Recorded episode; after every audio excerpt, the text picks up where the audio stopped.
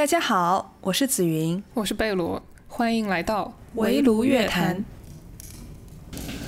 好的，那我们就都自我介绍一下吧。我是紫云，呃，我的乐器是小提琴和中提琴。呃，我是大概小小学的时候开始跟着老师学小提琴，上课一直上到大概高中。嗯，然后在大学的时候自学了中提琴，用中提参加过很多的音乐活动。包括弦乐团和各种室内乐组，然后后来来到美国读博以后，读博期间我有一个可以称为是我自己的弦乐四重奏组合，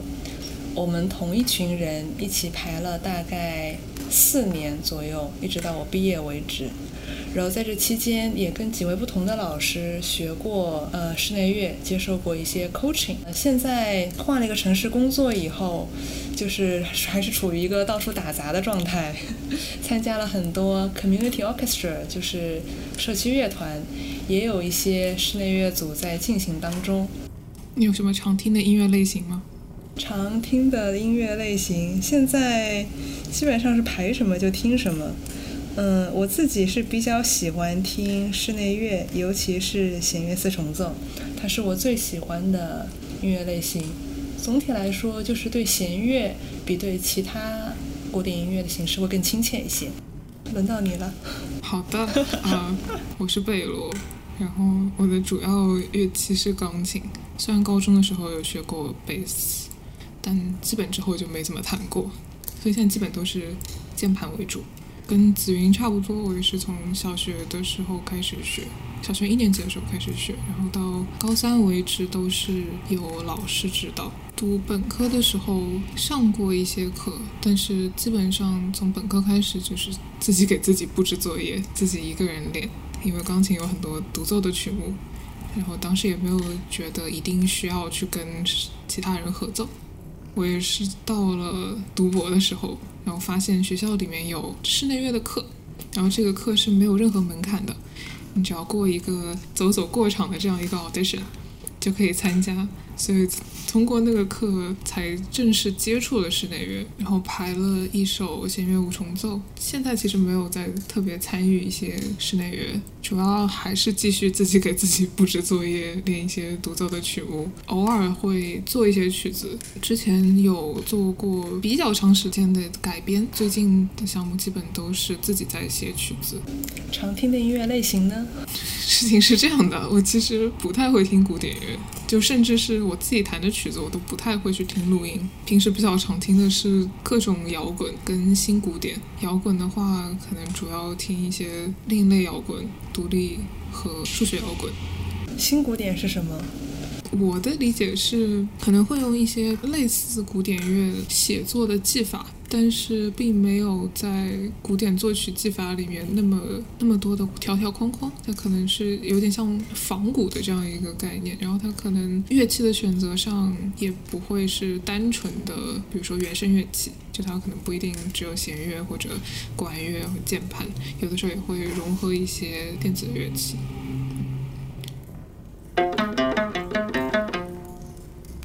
那么这个是我们的播客的第一集。我觉得在一开始可以给咱们的听众朋友介绍一下，就是我们为什么想要发起这样一个播客，然后在这个播客当中，我们到底想要聊些什么？那我可以先讲讲我的理解。刚才提到说，我来美国读博以后，遇到了一些很好的室内乐老师。就在他们那里一边去学习具体的演奏的技术 techniques，另外一边去学习怎样去理解音乐，怎样去把自己从音乐当中感受到的东西，用自己的演奏去表达出来，把它从自己的心里掏出来，然后呈现给听众，可以这么说。然后也在学习怎样去做一个 collaborative musician，做合作音乐家，能够去跟更多的人一起去合奏，去尝试各种各样的 ensemble 的形式。这个老师，我跟他学了很久很久，我们最后我毕业的时候要跟他告别的时候，我们都非常不舍。我就跟这个老师说，我要搬家换城市了，你能给我推荐一些像你带给我们的这么好的音乐资源吗？那么这个老师就找推荐，但是在找推荐之前，他首先要给我一个定位，是吧？就他首先要知道我是什么，我想要什么才能给我推荐。那么他给我定位的时候，给用了一个非常好的 phrase，我非常喜欢，叫做 serious adult amateur，翻译成中文就是严肃的成人业余爱好者。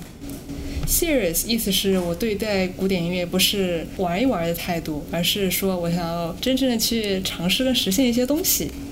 adult 就是相对于可能相对于啊小朋友学生而言，就是最初的那个学习基本技术的阶段已经过去了。我现在想要学习一些更深的东西。业余爱好者呢，就是就是 amateur，意味着我不是一个 professional，我不是靠这个家伙食儿吃饭的，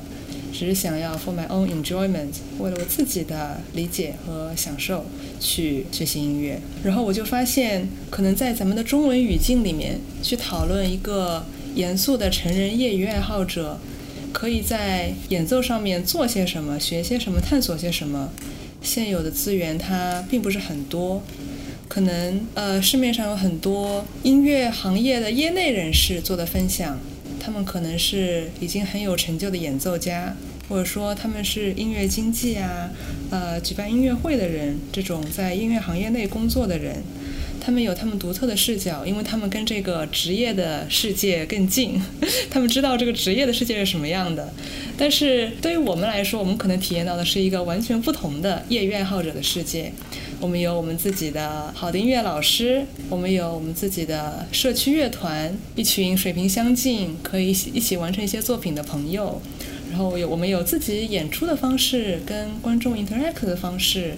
寻找自己的演出机会的方式。这些信息可能是业内人士不能提供给我们的。当初在寻找这些机会的时候，自己也 一开始也很困惑，不知道有什么。就是当你从一个学生转变成一个成人爱好者以后，能做什么？这件事情我其实一开始是不知道的，自己也摸索了挺久。所以我觉得摸索到一定程度，有了一些经验以后，我想要把我感受到的、体验到的、我知道的信息分享给大家。然后希望越来越多的人，之前不知道这些信息的人，现在有了这些信息以后，可以跟我们一起来玩乐团、玩室内乐、讨论音乐，做一些有趣的事情。对整件事情，我也很感同身受。我们都是基本上到了大学里开始，至少没有一个人能像以前的指导老师一样告诉你说这周你应该干什么，然后之后我会给你安排好，就是你需要练这些这些曲子。很多时候是需要自己去摸索。说既然已经有了这样习得的技能也好，然后对音乐的感受力也好，那么之后。你可以拿它去做些什么？如果你还有兴趣在这个基础上发展的职业音乐家之外，就是这一整个光谱，现在看起来是比较残缺了。就虽然职业音乐家那边有很多，可能有很多资源，你可以去听他们讲作为一个职业音乐人是什么样的生活。然后另一边是教材也好。这些网上的资源也好，它是对一些成人的初学者，但是中间这一段是缺失的。就是如果你小时候，比如说为了考级，为了满足你父母的 期待，学了一些乐器，为了在家庭聚会上表演，对对，其实已经有基础了。但当你还希望去继续钻研、继续了解古典乐，觉得可能我们的博客就是想要在这样的一个比较偏中间地带的地方，给大家提供一些资源和信息，然后可。能我能提供的另外的视角就是，当你呃可能有了一些古典乐的基础，可以怎么样用它去做一些跟古典乐没有那么相关的事情，比如说怎么样开始呃写一些曲子，怎么样可以自己一个人去利用你之前已经学过的这些技能，把它转移到那一个更加偏现代音乐的这样一个范畴里。本集的话，我们是想要围绕表演这个词来展开。我们为什么会想到要先聊表演呢？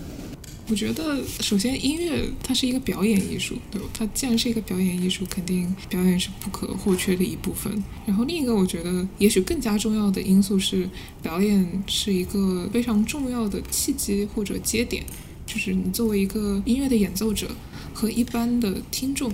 基本上你们会碰面的时候，就是。在表演的时候，而不是你一个人在练琴房里。对，我觉得讨论表演很有意思的事情。就作为演奏者来说，表演是一个永恒的话题，我们可以在这个点上有很多可以讨论的事情。还有另一方面，我觉得表演也是可能很多不是演奏者的听众能够感同身受或者有想法的这样一个话题。对，表演的重要性可能在音乐，可能是音乐或者舞蹈这类表演艺术所特有的，因为音乐它可能跟美术不太一样。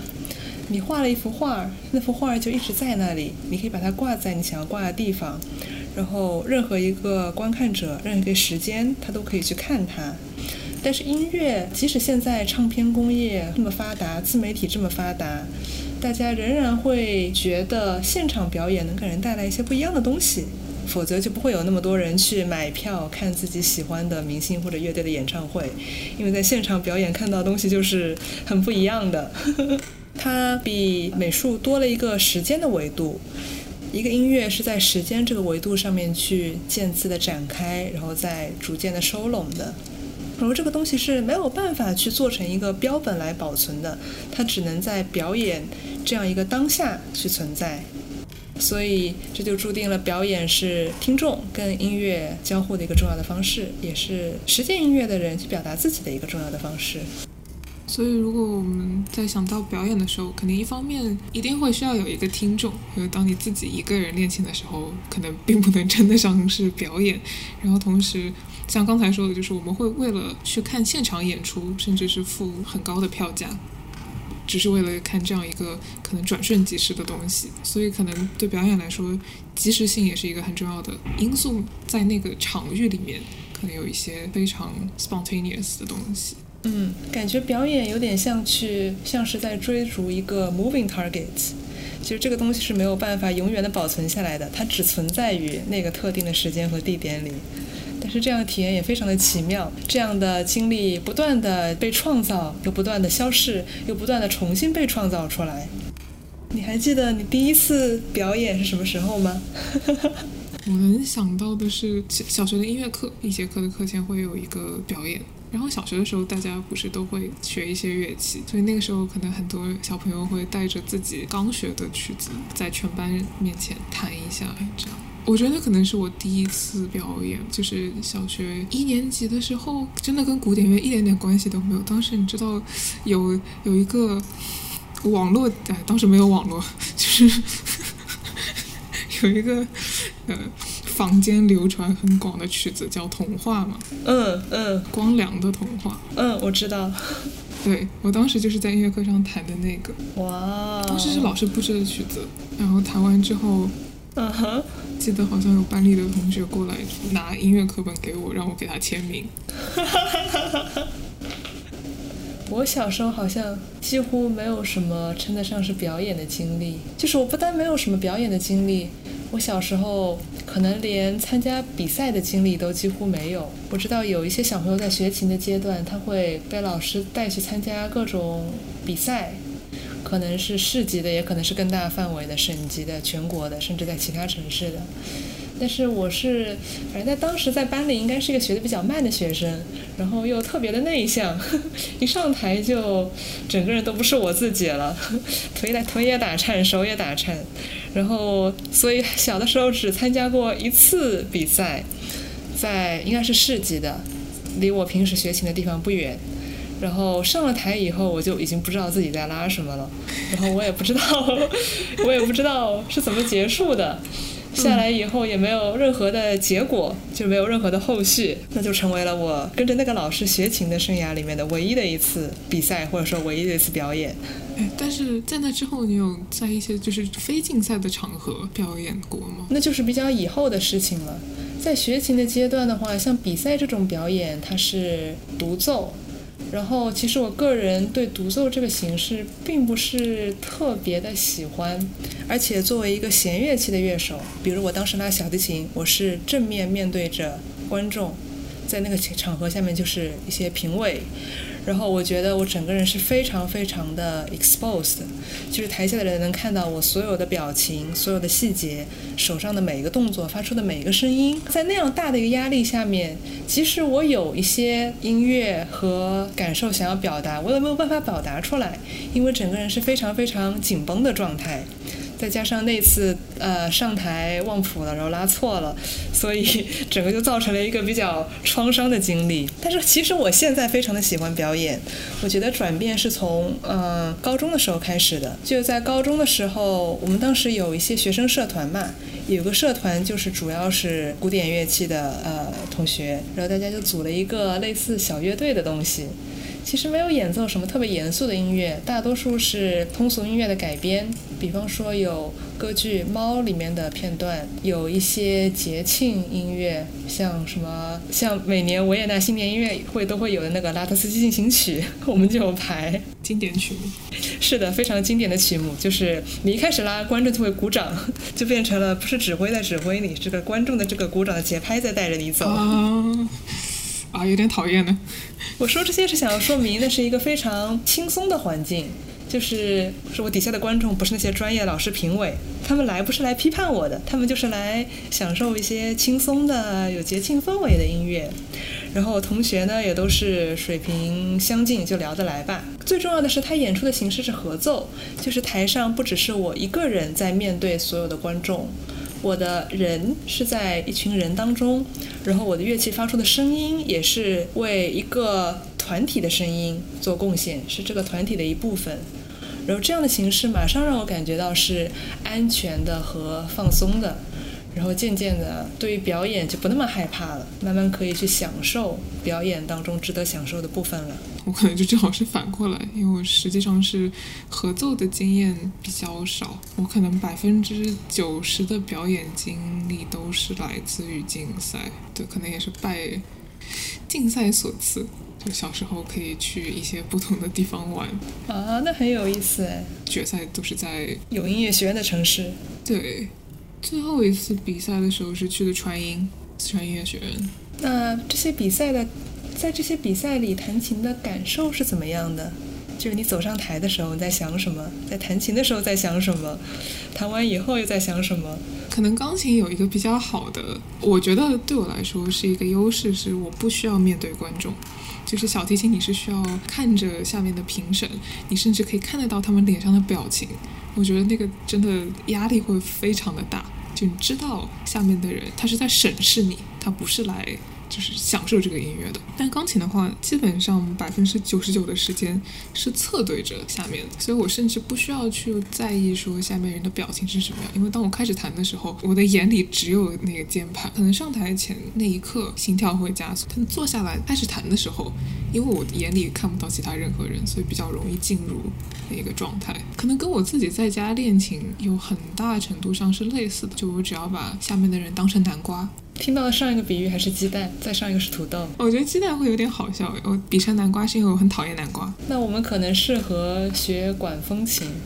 因为这样子我们甚至是背对着观众的，所以这么想想其实挺有意思的。我们的声音会分毫不差的传到底下那些人耳朵里，但是只要我们不需要用我们的人去面对他们，只需要用我们的声音去面对他们的话，这感觉就就会好很多。所以上台演奏音乐和上台公开公开演讲感觉是很不一样的。就感觉一方面乐器好像已经是我的第二个、第三个发声器官，就是它已经跟我融为一体，非常自然了。但是另外一方面，用它讲话好像又比用声音讲话要更加容易一些，可以这么讲吗？疫情期间还有继续在表演吗？因为疫情期间应该很多的音乐家都暂时没有办法公开登台演出。确实，疫情期间其实你能看到很多职业的乐团在线合作的视频。就这些视频里面是一个屏幕上面有几十个小窗口，每个小窗口都是这个乐团里的一个音乐家，但是他们都是在自己家里对这个摄像头去录制自己的那个部分，然后最后这些视频被编辑到一起，声音的部分组成一首曲子，视频的部分组成一个巨大的 Zoom 会议，然后被发布在 YouTube 或者其他平台上。这样的视频当时很受欢迎。我当时的话是在排弦四。疫情刚开始的时候，我们正在排一首很难的曲子，布里顿的第一弦乐四重奏，非常非常难的一首曲子，但是非常有意思。然后疫情来了，大家都出不了门了，但是弦四是要四个人一起排的，怎么办呢？所以我们有尝试在 Zoom 上面排练。其实，其实你没有办法进行真正的合奏，你只能说，呃，一个人拉一段，然后老师指导一下，或者老师给你拉一段，然后告诉你这里应该做什么。但是你没有办法把四个人的声音组合在一起嘛？就是听起来还是四个乐器在各说各的，在自说自话，并没有一种对话的感觉。所以后来，后来我们我们学校的呃，居家隔离的要求还没有放开的时候，我们就已经悄悄的 跑到室外去碰面排练了。对，这个违反规定，大家不要学我们。就是我们找了一个没人没没人的小花园，自己带着自己的谱架和谱子过去，在那儿就摆开家伙事儿，就开始排练，戴着口罩，各种防护措施做得很严格的。然后老师他居然也愿意从他家里跑到这个地方来，跟我们线下碰面，带我们排练。那你在 COVID 期间有尝试过什么吗？就肯定是没有合作，因为我当时也没有考虑去参加任何室内乐的组，但我有自己开弹琴的直播，YouTube 上面以非公开的形式。一个月一次的这样频率直播之前发一封邮件给就之前说过对这个直播有兴趣的朋友，比如说这周日下午四点到五点会有这样一个直播，如果你想的话可以把它当成你工作的背景音，因为我的钢琴是一个数字键盘。它不是原声钢琴，所以只要把需要的线连上之后，那个音质是挺好的。我也不用说话，就是一直弹琴。它的形式大概就是我可能那一个月会练一些曲子，就一首一首这样弹，但同时在整个可能一个小时直播内。接受大家的点歌吗？应该叫，如果找得到谱的话，那就当场试奏。效果怎么样？我没有特地去问，但是给过我反馈的人都觉得挺好的，因为它实际上就是一个背景音。但是想要开直播的初衷，是因为跟很多人其实已经不太会经常联系，所以我是想要通过这样一个形式，能够让大家感觉还是互相之间有一些连接的，而不是说因为疫情我们各自都是孤立，虽然是很小范围。内直播的这样一个形式，但至少在那个一个小时之内，大家 mentally together。不过那个直播也让我接触了很多平时我肯定自己不会去弹的曲子，就可能会有人在聊天里面要求我弹一个爵士的曲子，然后找到谱，打开之后发现只有右手跟上面写那个和弦，OK，然后我就要即兴，肯定要把左手把它配出来，所以挺好玩的。以前做过这种事儿吗？之前有，但是就是爵士的记谱法跟古典乐记谱法不是会不太一样。古典乐的话，你比如说是一个五线谱，然后上面就是那个圈在哪里，我就可以知道说是哪些音。但是爵士还有包括流行乐的和弦记谱是它在上面记它的和弦的名字。比如说，如果它是个 F 和弦，它可能就上面写一个 F。然后，如果它是一个七度的和弦。那可能就是 F 七，需要自己进行一些计算和转换。对对，需要。对我刚刚又想起来，就是虽然我们在 COVID 期间进行线上合作没有成功，但是就像你说的，在大家都被隔离的时候，我们还是很渴望连接的。特别是本来就玩音乐，所以渴望跟音乐的朋友们在音乐上面有所连接，所以就导致我们一旦找到机会就溜出去到室外排练，然后。包括之后的一年里面，也是克服各种阻力，就是天气的阻力，找不到排练场地的阻力，想方设法的要把四个人聚在一起进行排练。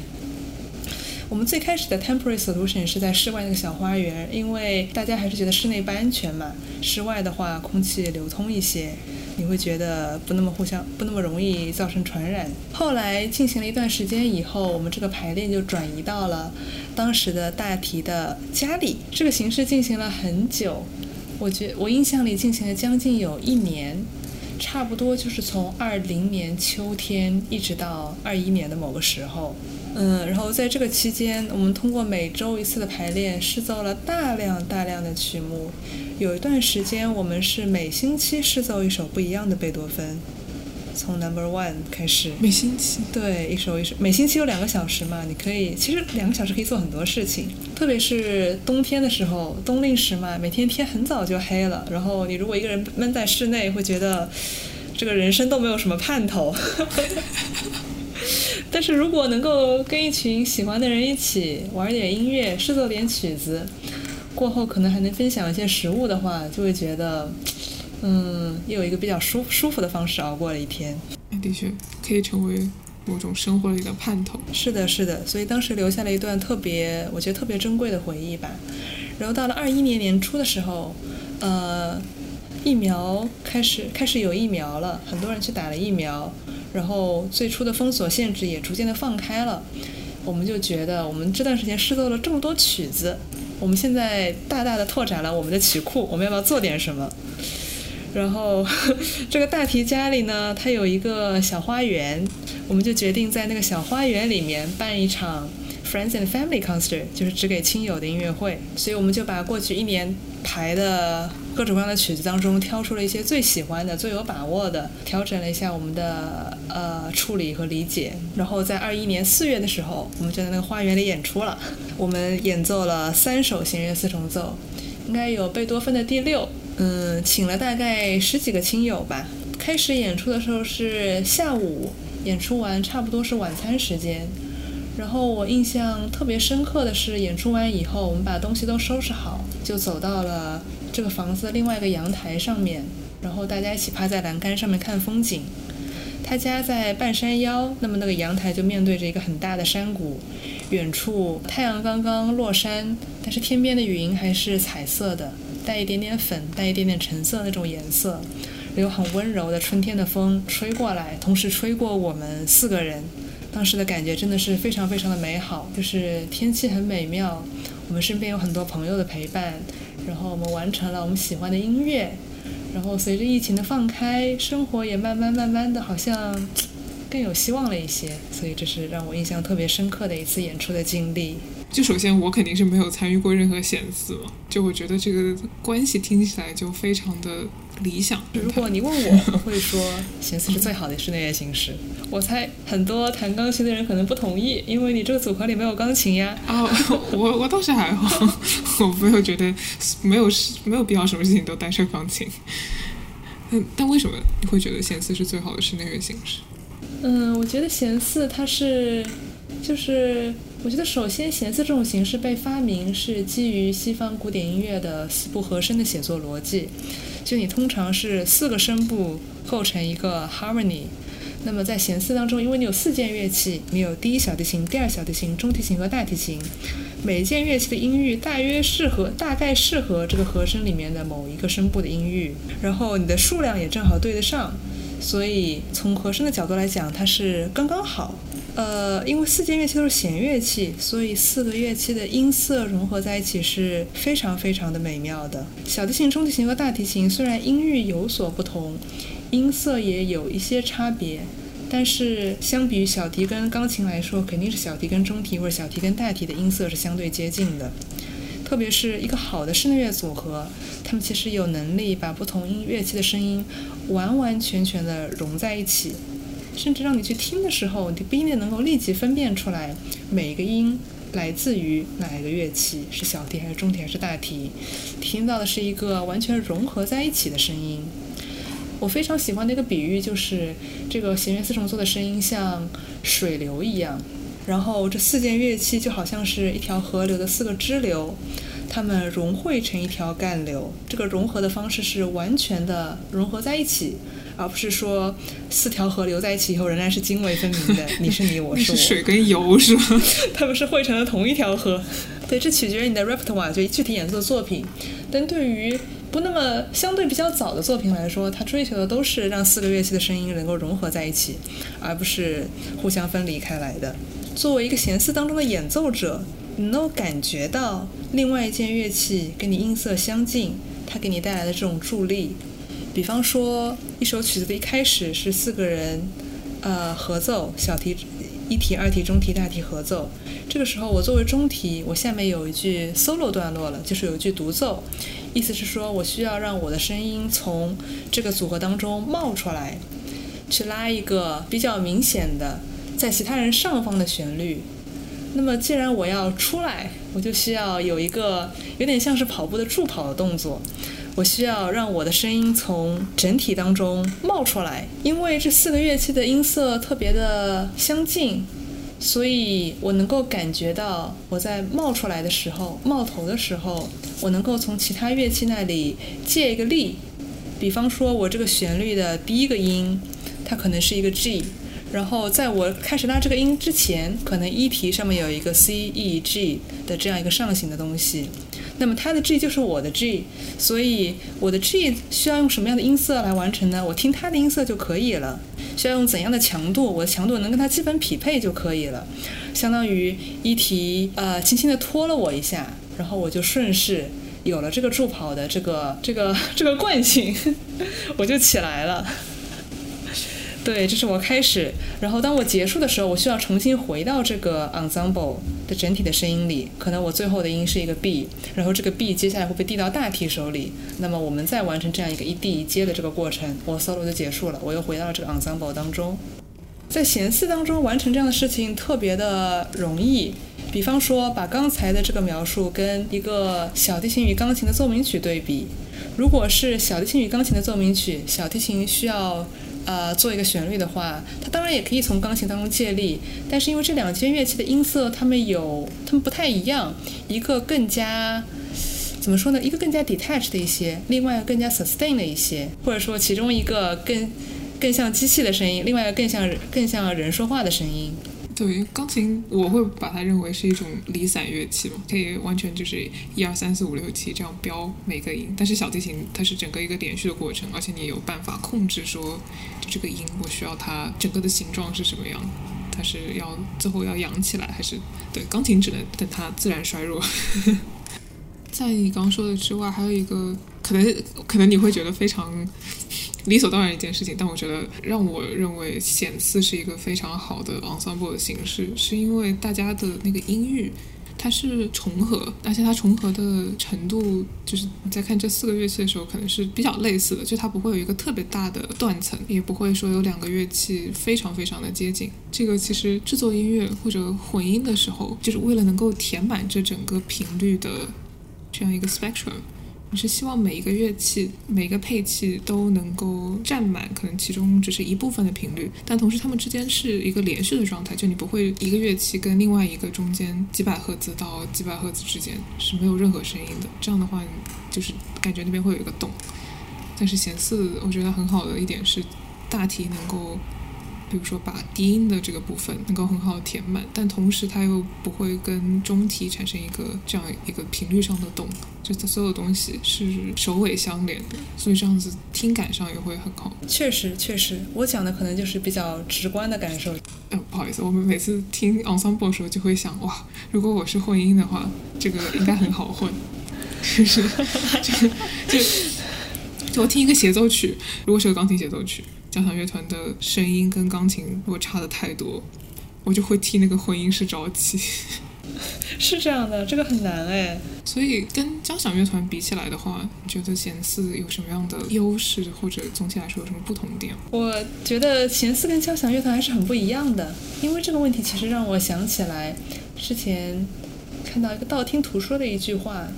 说老肖肖斯塔科维奇。他写交响乐作品是写给大众的，但是写弦乐四重奏，他写完以后就放到自己的抽屉里。很多时候，交响乐作品，either symphony or symphonic pieces，它是一种向外的写作，就是他写作几乎是为了表演或者录音而服务的。但是很多作曲家在写弦四的时候，他会有更多的、更 private、更 personal。就更加私人的和更加微妙的想法记录在这样一种仿佛是日记一样的形式里面，所以这就导致从你现有的作品来看，弦四跟交响乐可能它的它的作品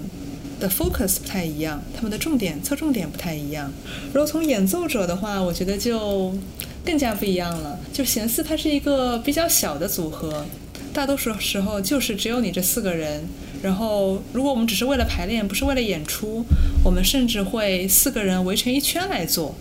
就是你可以想象，四个人坐在一个正方形的四条边上，一提、二提、大提、中提。然后我可能跟大家几乎都是面对面，或者大家就在我视线的中间。我们在演奏的时候做的事情，就是把我们的声音从我们的乐器当中递到这个圈、这个正方形的中心。就是你可以想象，四个人在一起煮一锅汤。然后我们每个人 都在分别的把自己的这部分原料往这个汤锅里面丢，嗯，然后大家一起的去搅拌它，慢慢的把这个汤煮的非常的美味。所以，如果交响乐团，我们也把交响乐团想成在做菜的话，它就是交响乐团之外是一个就是怎么讲？你见过那种火锅吗？就是中间有一个东西，然后外面一圈是汤，老北京铜锅涮肉，就是它的中间是实心，但是外面一圈是放火锅汤的。嗯，对，铜锅涮肉。所以交响乐团是不是比较像那个？就是观众就是汤的那个位置，然后中间是 就交响乐团。这个我不知道怎么比喻，我是感觉弦乐它弦乐四重奏，大家排练的时候，它也是比较向内的，而不是向外的。就是很多时候，我们甚至就是去满足自己的 intellectual curiosity，就是我们想要去搞懂这个作品，我们想要听到四个乐器放在一起是什么样的。至于外面有没有一个观众，或者有没有一个录音笔，它对我们来说并不是很重要。我们只想要自己一起玩儿，一起交流而已。嗯，你这样听起来的确显示是一个更加私人、更加亲密的形式。对，感觉每一次弦四排练都像一个小型的沙龙一样。的确，一开始室内乐就是在客厅里有这样一个音乐沙龙，然后大家对呀、那那拉琴的就上去表演一下。自乐。对，对室内乐的英文是 chamber music，这个 chamber 的意思就是其实就是一个客厅。至于交响乐团的话，因为我自己参加过的并不是那些 professional 的交响乐团，而是 community orchestra，也就是社区乐团。这个社区乐团呢，它通常自己是一个非营利组织，然后它会有一个有一定专业能力的指挥，有一些核心乐手和大量的相对不那么核心的乐手，总共凑出来这样一个完整的编制，大几十人，然后形成一个乐团，完成一些交响乐作品。我是觉得 community orchestra 社区乐团，正如它名字所说的那样，它就是一个 community building 的过程。就是很多时候，我们的 effort 在于我们付出的努力在于把这样一个社群的人团结到一起，包括在声音上，也要让大家都跟随这个指挥，然后能够发出比较一致的声音，都完成一个最低的质量标准。还有就是精神上面、文化上面，你要让大家能够比较好的相处，然后能够愿意去为了一个作品付出一些时间、付出一些努力去完成它。嗯，至于像弦四那种非常的知识上非常好奇的部分，可能也有，但是它并不是一个交响乐团能否成功的最主要的因素。更大的因素可能还是这个社群能不能建立起来和持续下去。就是这个火锅的汤能不能保持一个滚的状态？是的是的不能关。嗯，嗯，香料配比要对，这个锅的质量要好。比如说，万一一个铜管乐器过于刺耳，就感觉是煮的时候咬到了花椒。对，我们是一档音乐美食节目。感觉表演上面可能也聊的差不多，可能最后想稍微问一下，你觉得表演对自己有什么意义吗？我们之前有有聊到过这个问题，然后后来我就仔细的回想了一下，发现在想怎么回答这个问题的时候，脑海当中会有无数无数的之前表演的经历冒出来。因为从呃参加高中的小小的乐队，到本科的时候参加稍微大一些的弦乐团，到了读博的时候参加一个真正的 community orchestra 和很多的室内乐组，再到现在四处打杂，真的是进行过太多次演出了。所以慢慢的，其实演出对于我来说，就上台演出本身，上台参加合奏本身，已经是一个很家常便饭的事情了。虽然演出是家常便饭，但是演奏不是，就是当中有一些细微的差别。就是我仍然能够感受到，登台演奏这个演奏的过程，它跟排练还是很不一样的。我最近开始注意到一件事，就是当我们自己练琴的时候，特别是如果你作为一个独奏家去练习，你练琴的时候，你的耳朵未必打开着。这是什么意思？就是当你练的时候，哪怕你用一个 acoustic 乐器练习，练习的时候，你耳朵里听到的未必全部是百分之百是自己当时发出的声音，可能一部分是你当时当刻发出的声音，另一部分是你想象当中理想的那个声音，还有一部分是你对以往的声音的回忆，或者说可能有一些老师的声音在你耳朵里呀，有一些名家的声音在你耳朵里呀，就是它是混合的。与此相反，在演出的时候，你的耳朵一定会打开着，因为你在一个音效回响通常跟琴房不太一样的环境里面，同时人又是一个高度专注的状态，所以在那个环境下面，你的耳朵才会真正的去打开。所以我觉得登台演奏会给自己的练习带来很多很多启发，练习认识到平时练习排练感受不到的东西。我会觉得演出的时候，如果下面是有观众。某种程度上，你自我意识会更加的强，然后在那种情况下，实际上你也会对弹出来的音更加的敏感。然后还有一些感受，可能跟我对弦四的喜爱有关。我感受到弦四它是一种非常私人的、亲密的交流方式。我们刚才已经讲到说，它是四个乐手之间一种很亲密的、很私人的交流。其实这个交流不只存在于乐手之间，还存在于乐手和听众之间。然后这个交流会在演出的时候发生。我印象很深刻的是，读博的第一次演出，演的是舒伯特的《罗莎蒙德四重奏》。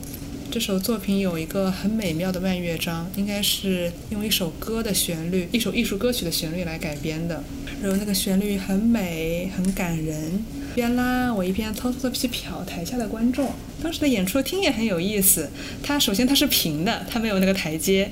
然后它的光打光也是均匀的，并没有说台下是暗的，所以我能够看清台下的观众。而且那个人就坐在离我大概两米的地方，她是一个面目很和很和善的阿姨，边拉那个旋律一边悄悄的看他，我就发现她眼眶慢慢慢慢的红了。我觉得很奇妙，因为这个听众感受到了跟我很像的东西。我被这个音乐打动的时候，听众也被音乐打动了，然后他用他的方式传达给我了，就有一种我们俩之间有一个场。然后有一个交流的 channel 的感觉，对，这也是演出的时候特有的。我好像我演出的时候一般不会脑子里面跑什么，可能因为主要的经验都来自于比赛，然后比赛的时候其实不用想着超常发挥嘛，就是你把练习的时候的东西都发挥出来，然后不要有大的失误就可以了。所以一般演出的时候不会去想很多东西，我一般演出的时候脑子里。就没有任何，就是空空如也，除了那个谱之外，没有任何东西。我我觉得，如果是为了一个来享受这个音乐的观众，的确脑子里面应该要有点谱以外的东西。你会想要说这个东西是怎么样能够让听众也可以理解到。你对这个音乐并不是只是单纯的在把它从一个很抽象的东西变成一个具象的音，嗯，而且这其实双向的，就是我上台的时候，我希望能够给观众带来一些感动，我希望打动他，但是同时我也把我自己的这个 reception 开着，我期待着这个合奏的声音回到我这里的时候打动我，我期待着我跟观众的交流让我自己受到感动。我期待着这次演出给我带来一些全新的体验，让我对这个曲子突然有一种完全不一样的认识。这些事情都真实的发生过，然后慢慢慢慢的，随着我对演出越来越熟练，不那么紧张，能够更加自然和顺畅去享受演出的过程，然后去接收这些演出独有的带给我的信息和体验。还有最后一点就是关于声音的 projection，用中文讲可能叫做声音的传递。就咱们作为业余学习者，毕竟演出比赛的机会是相对有限的，很多时候我们练习是对着自己练的，我们未必每一次都很有意识的把自己的声音往外送，不会把自己的声音推得那么远。但是当你登台的时候，你会发现，哇，这个音乐厅它可能你坐一百个人，或者两百个人，或者六百个人。但是这个时候你就必须要把自己的声音去 project 出去，要一直送到这个音乐厅的最后一排。然后这个技能平时就需要有意识的练，但是演奏可以创造这样的机会，让你去听你自己 project 声音什么样的。这个 projection 带来的好处是一个演奏者他要创造对音乐的诠释，他首先要有一个基本功，基本功既包括技术，也包括 dynamic range，就是强度处理的 range。要能够从比如说 pianissimo 做到 fortissimo，从极弱到极强都能够去做。拓展这个 dynamic range 的话，就需要技术上去实现 project 与不 project 的区别。我觉得可能非常 technical。一般来说，演奏用的三角钢琴会比练习用三角钢琴琴键要轻，所以基本上演出的时候不用担心 projection 的问题，就它一定响。OK，而且可能会过响，所以我可能演出的时候要把力道收一点。我家里的练习琴琴键就是可能。比较适中，老师家里的回客琴，但是那个琴键就是我弹过最重的琴，它琴键重的目的就是为了第一方面是训练你手指的灵活度，因为琴键重的话，你跑动就会慢。就像绑着沙袋跑步一样。对，没错。所以，如果从那个很重、琴键很重的琴换到演奏的那种琴，会非常轻松，一不小心就超速。然后还有一个就是你的 dynamic range，就你在一个琴键很重的琴上面，轻的部分是很容易做的，你就只要正常弹，它就挺轻的。但 反而是重的，你需要就是全身砸下去。但如果这个东西放到一个演奏的厅里面，它可能会出来一个非常 harsh 的那个声音。啊，那不同乐器真的很不一样哎。对，你们肯定是自己带着琴去嘛？对呀，可能自己的琴在自己琴房里听着还挺响的呀，还挺好的。上一一上台就像蚊子叫一样。对，我觉得演出的意义可能，演出的意义可能概括起来就是跳出自己来听自己。进入到最后一个环节，快问快答，就是我们会互相问对方一个问题，然后这个问题事先是保密的。我的问题是，如果一定会发生一件事的话，是宁可第一个音拉 P 还是最后一个音拉 P？一定会发生一个哦，最后一个。哎，为什么？因为第一个拉音拉 P 的话，后面的心态会直接崩；最后一个音拉 P 的话，至少前面百分之九十九的心态是好的。啊，好。如果让你选的话，你会选第一个音弹 P 还是最后一个音弹 P？必须要选一个。我会选第一个，因为我。经常第一个音弹 P，我已经知道怎么处理了，经验丰富。从小到大一直被说的就是我的开场永远不太好，就一般不会弹错，但是可能会强弱完全不对，或者速度完全不对，因为发生的过于频繁了。我已经学会了去无视它，然后接着谈后面。那轮到我提问了，我的问题是：指定古今中外的任意一位作曲家。为你写起床闹铃，你会选谁？就是希区柯克有一个常年合作的啊，Bernard Herrmann，这么硬核的吗？我会想要他写一个那种虽然有一点恐怖，但是又是大调的那种曲子。就它最有名的是那个 Cycle 里面的，就是浴室。感觉这个闹铃在天亮前听到和天亮后听到体验会完全不同。如果问我的话，我会选海顿。就海顿那个 surprise 就挺好的，比较温柔，有一个 ramp up 的过程，但是还是能够尽尽心尽责的吓我一下。啊，所以也是需要惊吓的成分的，只不过是一种比较温柔的惊吓，不是这种确实 jump scare。确实，而且一定一定要是大大调的。那么本期播客我们就先聊到这里，我们下期再见，拜拜，拜拜。